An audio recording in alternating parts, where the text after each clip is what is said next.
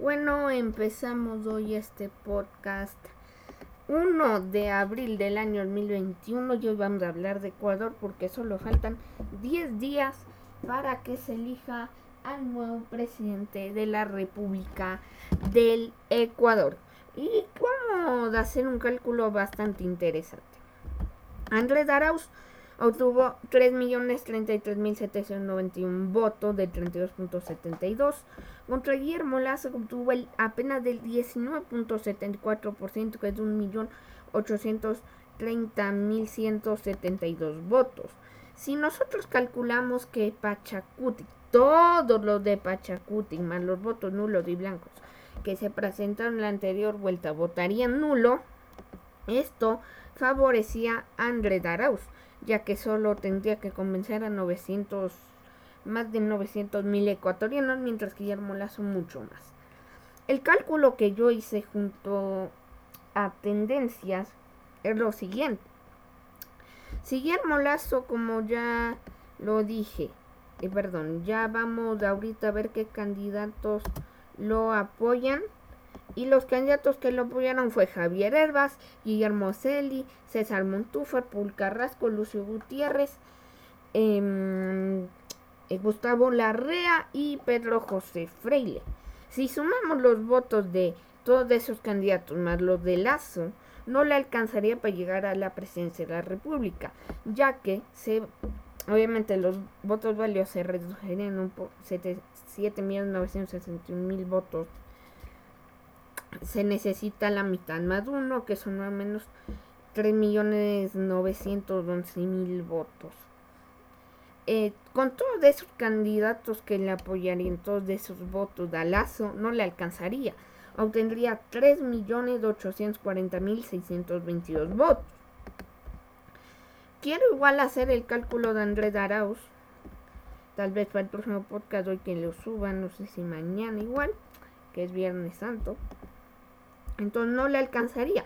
Y según la tendencia de los otros daños, nunca, desde el retorno a la democracia en la historia de nuestro país, desde el retorno a la democracia de Roldós hasta Lenín Moreno, se vio una diferencia tan grande.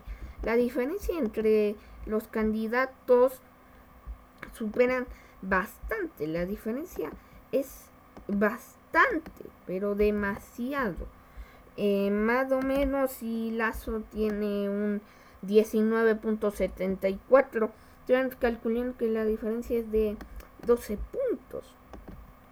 12 puntos porcentuales. Entonces, como ya les dije, Lazo tendría 3.840.000 votos. Ahora vamos a hacer el cálculo de Andrés Arauz. Tal vez no hable mucho porque estoy haciendo el cálculo. Y nosotros calculamos que Andrés Arauz obtuvo 3 millones 33 mil 791 votos.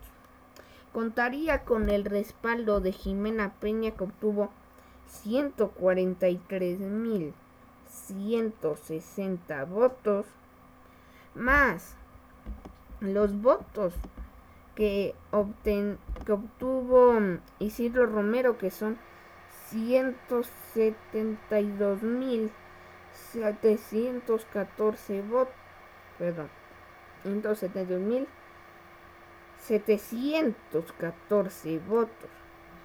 Y eh, aún faltan por responder varios candidatos como lo son. Perdón, aún no tengo. Ahora sí eh, Gerson Almeida, Giovanni Andrade y de Juan Fernando y Juan Fernando Velasco. Gerson Almeida apoyaría a Guillermo Lazo en todo caso, aunque no se ha pronunciado. Pero si obtiene Andrés Arauz, que es lo más probable que obtenga los votos de Juan Fernando Velasco, que son 76.349 votos, eso le deja a Andrés Arauz con 3 millones 426.014 votos. Eso significaría que no le alcanzaría, sin contar los votos que los que candidatos aún no deciden, que son Giovanni Andrade, Juan Fernando Velasco y Almeida. Eso nos daría como resultado 3.426.014 votos para Andrés Arauz.